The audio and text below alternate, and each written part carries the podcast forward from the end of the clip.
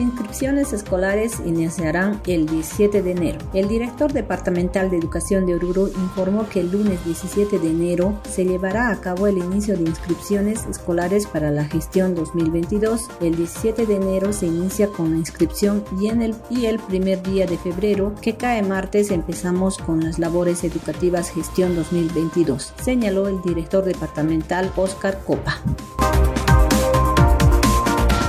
Alcaldía pide a la ciudadanía orureña portar carnet de vacunación.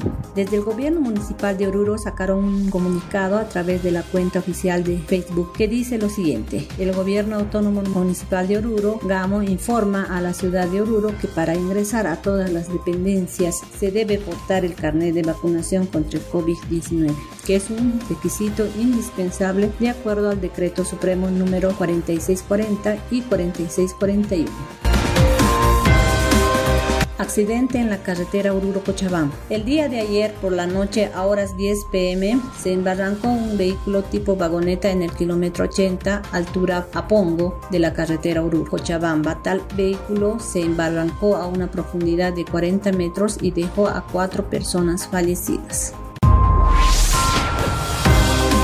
En noticias nacionales, gobierno homologará carnet de vacunación internacional. El Ministerio de Salud ratificó el instructivo para validar la vacunación anti-COVID en el exterior y facilitar la tramitación del carnet de vacunación. La validación del carnet de vacunación emitido en el exterior se tramitará con la presentación de la documentación original de vacunación, adjuntando traducción oficial legalizada del carnet de vacunación. Los interesados deberán presentar esta documentación junto a una carta de solicitud dirigida al sedes de cada ciudad. Ministerio de Educación apuesta por una gestión con más clases presenciales y semipresenciales.